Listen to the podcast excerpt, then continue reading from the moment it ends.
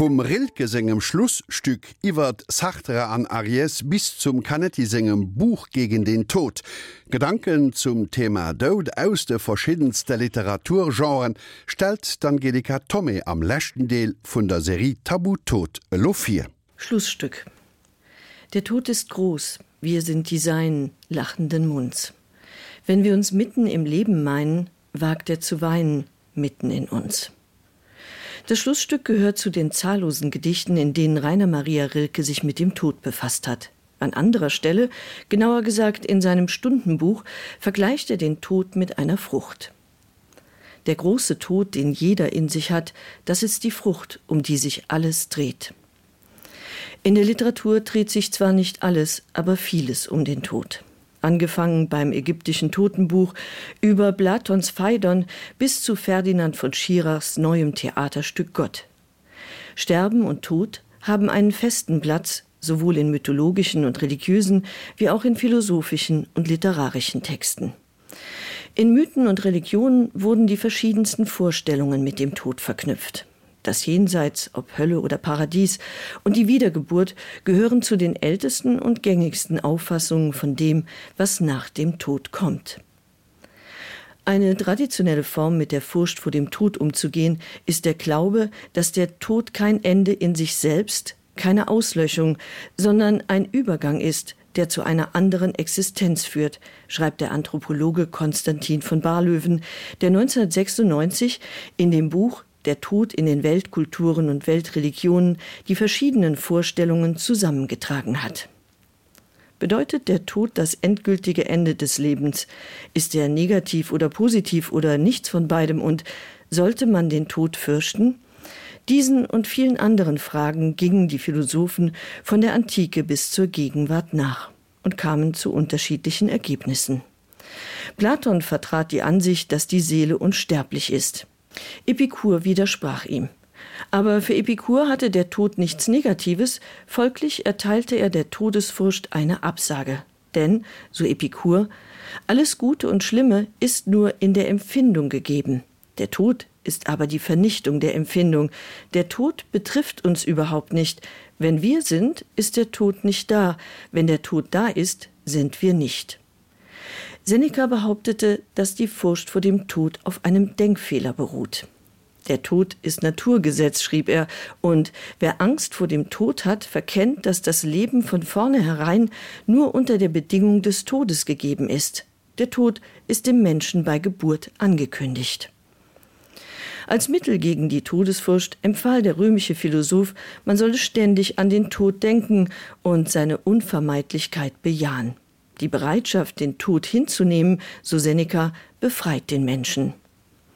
Michel de Montaigne sah das ähnlich. Er plädierte dafür, bereits zu Lebzeiten sterben zu lernen, indem man den Tod überall erwartet und ihn gedanklich vorwegnimmt.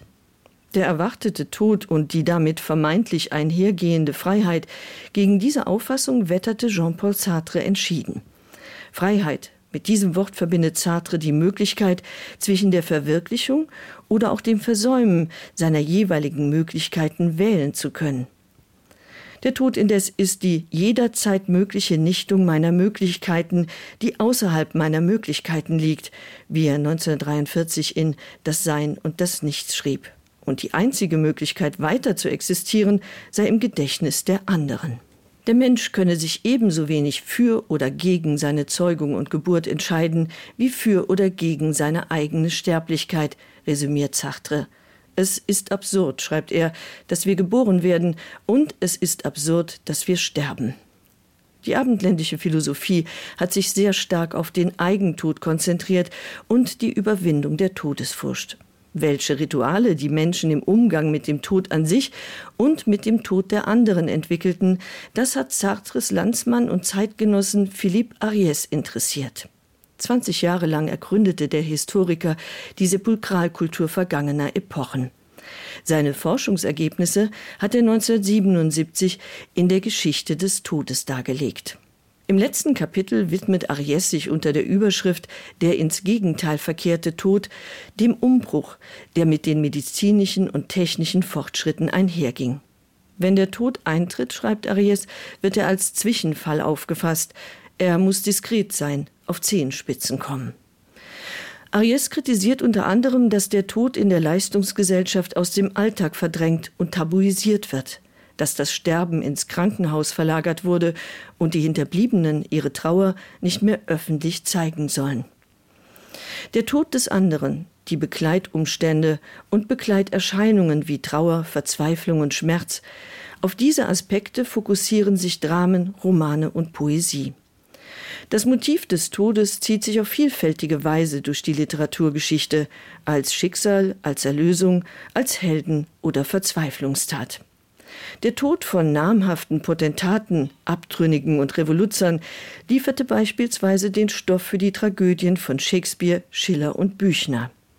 Bisweilen jedoch war der Tod eines Nahestehenden der Auslöser dafür, dass sich Autoren mit dem Tod befassten.